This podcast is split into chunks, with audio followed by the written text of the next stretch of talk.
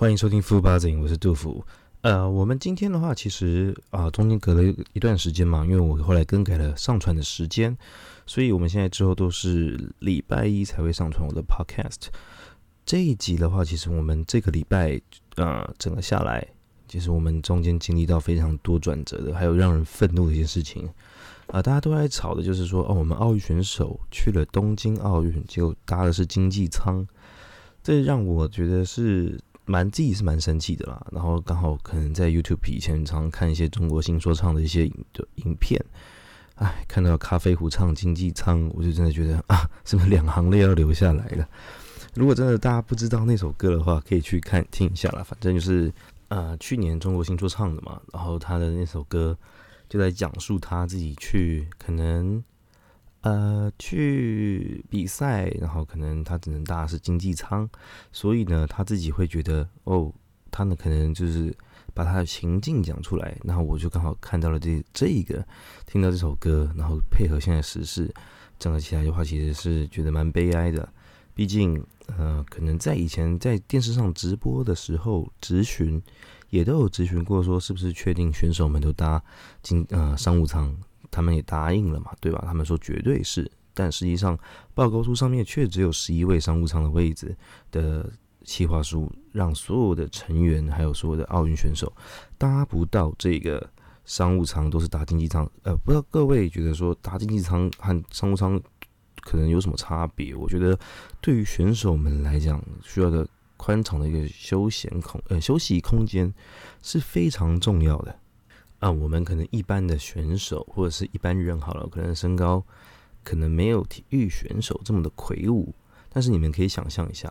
如果他们每个都是篮球员的那种身高好了，可能不管是一百八十几、一百九十几，然后又练得这么壮，在啊经济舱啊一排可能三个位置，你要光进去坐，然后行进，然后休息，然后整个位置。宽松的程度就让你会觉得很拥挤，让你无法在里面很自在的感觉。虽然说你说日本不远，但是我觉得这是一个尊重的行为了。你长官们还有一些教练们自己搭商务舱，但是选手们真正出呃出力的、真正辛劳的是这些选手。那你过去还要背负着承担着可能现在疫情的关系，然后可能还有一些啊心理因素啊等等的，那。他们坐经济舱过去是确实是蛮蛮让人觉得啊惋惜的了，也是蛮觉得觉得哦台湾人呃的选手怎么待遇这么差，然后选然后官员然后总教练这些的自己坐在商务舱，真的是觉得蛮可怜的啦。我就是觉得可能自己觉得我自己当下也是觉得蛮生气的。那其他的人可能选手可能自己觉得可能还好，也有可能，所以你真的要说的话也说不定，对吧？那我们只能这边抱怨。那真正他们未来能怎么做？回来答应是说他商务舱了，但不过就是看情况呗。有没有真的就是说说而已，不是真的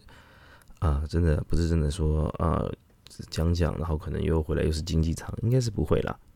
我想应该是没有这么白目。但是呢，大家真的是在这一点啊，东京奥运啊，其实是二零二零年就要开始办了嘛，延到今年。但是它整体的啊，整个会场的。会场的整个奥运的标志一样是写着二零二零，毕竟这个流呃，应该说这个规范到了二零二四年还是得继续办，就一样是隔着四年，所以它现在只是延后而已。整个体制上面是不会更改，也不会改变。所以现在的话，我们啊，经过了一个礼拜，其实已经开幕完毕，然后什么东西啊，已经有一些选手已经比完了，甚至已经晋级，还有相对像最近比较红一点的，就是那个我们的。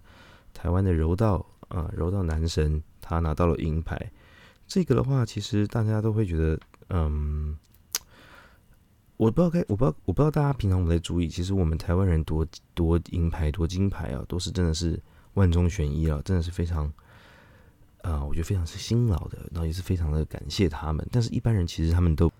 呃都不会特别的去注意到他们一般。啊，可能还没有出来出国比赛的人，因为其实台湾在体育这一块的行销还是没有相对这么大嘛，尤其是一些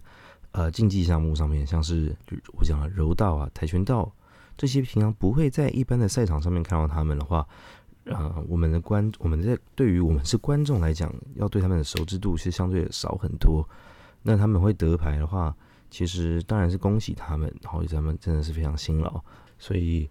呃，当然他们就可能因为这一场比赛可能爆红嘛，就像我说刚刚讲的啊，柔道的这个柔道的那个夺赢的男呃，我们的选手呃，好像叫杨永伟嘛，大家也是非常就是未来的话，看有没有机会，当然是。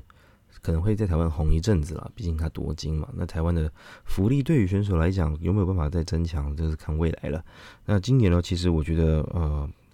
有些报道写的，我觉得，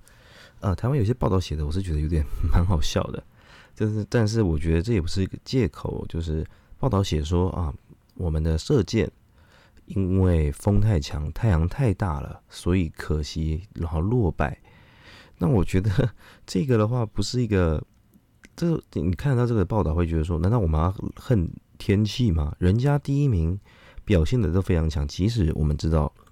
呃，韩国的射箭真的是很强哦，世界排名一二三名好像都是韩国选手，但是我们都在同一个环境下比赛，你怎么会把这个理由怪在天气、太阳直射、风太大？人家不是在建立在同一个情况下和同个地点同时射箭吗？台湾报道有时候会觉得。这种是没什么智商的报道，但是就是偏偏爆出来让人家骂，所以我看到蛮多底下留言哦，就是真的都是骂的一片臭头。我说哇，怎么对？还有要不然还有是另外一个是什么啊？好像是也是竞技呃晋级晋级类的，然后什么爆冷出局。我说爆冷出局，人家从来可能国际赛上面可能没有到真的多的非常惊艳，都在台湾拿全中运的，然后可能什么呃什么的金呃台湾的金牌。但是你走出世界，当然是相对不一样嘛，对吧？那那我觉得报道都写的就是非常惊悚。我觉得不知道从哪一个时候开启，就是报道都应该写的很惊悚，让你想要点进去进去看。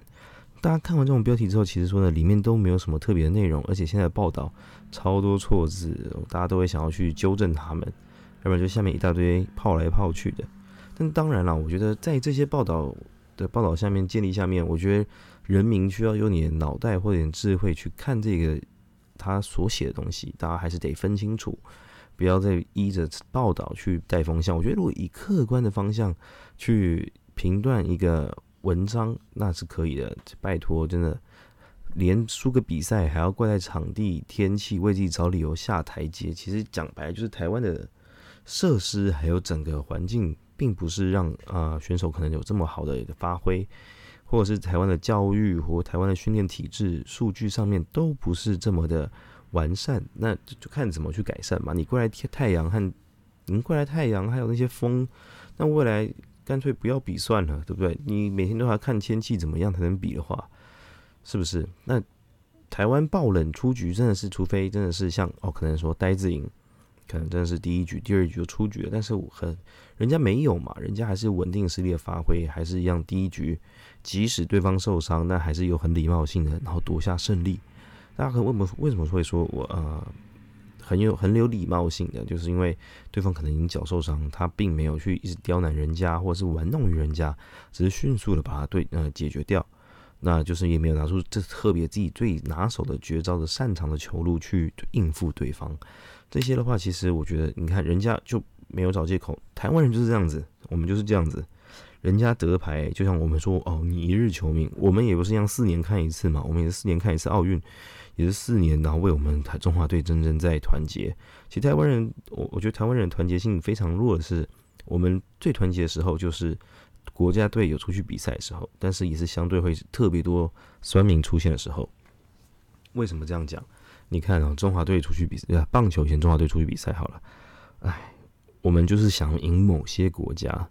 但是我们就是打不赢，对吧？啊，打不赢，可是我们那个时间点是最团结，但是有很多人一输球，不管是什么项目，一输球就开始在骂。我想这个世界上各地的人也都这样子。如果在对于在意体育项目或者是国家队比赛的项目上面，都会有这么多。呃，算命，然后呢，就是开始谩骂。我想这是一定的，我自己也会说，哇，你怎么打这么烂？好，我我今天录音的时候，其实已经很多的人已经开始夺牌了，然后甚至已经，呃，大家已经在看一些比赛，然后还有一些许许多多的一种各式各各式各样可能本来就不了解的选手，然后就是台湾中华队出去，呃，借由这一次的奥运去认识我们台湾的这些人才，然后认识这项项目，对吧？那我们当然就是在仅有的一些选手上面，因为为什么说仅有呢？因为其实蛮多项目台湾也不一定是有人可以去参加的。那我们现在当然有人夺银牌，有人夺铜牌，那我们当然看好的那几个，大家也会特别关注。那到时候你看哦，我说每次可能要夺牌的时候，或许啦，就是真的是在嗯，可能体委会每次对我们台湾的运气没这么好，常会有一些事情。我觉得早期的时候我们会有呃，这啊那时候跆拳道吧，不是我们的选手脚上穿的那个感应器，可能是不是什么官方直径，还是说感应不良？要不然就是许敬纯，是许敬纯吧？就是举重的时候，可能说怎么样怎么样怎么样，总会有些问题出现。那为什么我说这么刚好都在台湾身上？为什么都在我们中华队身上？我觉得可能是我们真的运气不好吧，有可能。但是，呃，是不是输了就一定要找个借口？我觉得这不一定。像我平常以前，我们以前我小时候了，我也不是我我就说我我们也不是圣人嘛，对不对？我们小时候出去比赛，说哦，人家怎么样怎么样，哦，天气刚好怎么样，总会为个借口来缓来掩饰自己的一些比较懦弱的地方。但现在大家长大了，或者我们都已经成年人了，大家都是一个出社会的人，或者看我们看报道，我们不用听你在瞎掰，我们也知道说好真的是那个样子，我们会提出争议嘛？你这边。怪来怪去的找理由为选手下台阶，这个是没有必要的，因为我们也知道他的辛劳，没有什么好怪罪。平常也不认识他们，对吧？如果是真的是什么我们台湾比较红的选手，如果真的是打得非常烂，那我们能怪他们吗？应该也不行吧。人家谁都不想输，体育人员谁会呃体育人谁会出去比赛会不想拿冠军？谁会不想要赢？是不是？还有一个新闻也是蛮好笑的啦，就是呃我们。在开幕当天呢，中华队进场的时候，中国嘛，大陆的那边在转播，当然是也会转播奥运开幕典礼。台湾是一百零四个进场，那大家奥呃中国大陆队的话是一百零八个进场。那在台湾要进场的同时呢，大陆腾讯呢把整个画面都变成了个脱口秀。可能我我也不知道为什么他们要把中华队屏蔽掉了。我说有这么讨厌台湾队吗？明明是不是说自己人吗？那就会把自己台湾的呃中华队给屏蔽掉，可能是不想让大陆人认识吧，或是认识台湾中华队。好，那这一点就算了，你就把屏蔽屏蔽掉。那他们用屏蔽就是把它阻挡下去嘛？那其实，在台湾的时候，你干嘛把它换成那个呃换成那个脱口秀？那他可能也不以为然。不过他们可能没有想到啊，中华队后面第啊后面第四个就是他们自己的大陆队。结果呢，他们自己把中呃可能脱口秀播太长了，没有注意到，所以呢，大陆队马上也就就大家也都看不到大陆队了。脱口秀播太长的关系，所以大陆队进场没有人看到，大陆人整个暴怒，有人爱国，大陆人整个爱国的心态哦，整个又出来了。我看了这么久，看了两三小时，就是为了看我们自己国家队出来，结果呢，你把我挡住，什么意思？有时候会觉，有时候真的会觉得，就是哇，大陆的政策也是蛮愚蠢，真的是很愚蠢。以前我在大陆的时候就觉得他们真的是，呃，愚民政策啦，愚民政策，在这种环境下面，真的是觉得蛮可笑。其实他们没有那么的笨，那当然是你，呃，如果你先进的地方，或者是从小他们用红红领巾的思想去灌输你嘛，在村庄的里面的人，我相信根本不会，呃，不了解什么很多外界的资讯，当然他们就会被。整个大陆的思想给控制住，但是有很多是会啊翻墙啊出去。虽然他们说他们常为了呃他们有玻璃心没有错，但他们其实知道的资讯相对比较多一点。那在整体下来，他们爱国的心呢，我不知道有没有像一些农村出来的这么高，或者是这么专一。反正呢，整体上来真的是有时候会觉得。自己看自己的国家做事情，都会有时候特别的愚蠢，不会就像我们台湾人好了，我们大家收到的，我们大家收到的资讯啊，可能我们可以自己分辨说哪个王八蛋或者什么谁呀，就在就在吼小，就在胡乱，那不会这么觉得，不会这么觉得说哦，政府一定是对的，在大陆也是，大陆我刚刚讲了，农村可能会觉得说哦，政府的政策就是应该这样子，我们就是该遵从遵从，那在有一些受到外外界资讯的，可能就没有这么的呃。这么的愚笨啦，就没有不会就可能有受过国外教育啊或什么的，可能自己也会心里讲，但他们那个明讲，我想是不会啦。明讲的话，就是当然会马上就被公安局调查嘛。所以他们有时候真的是也是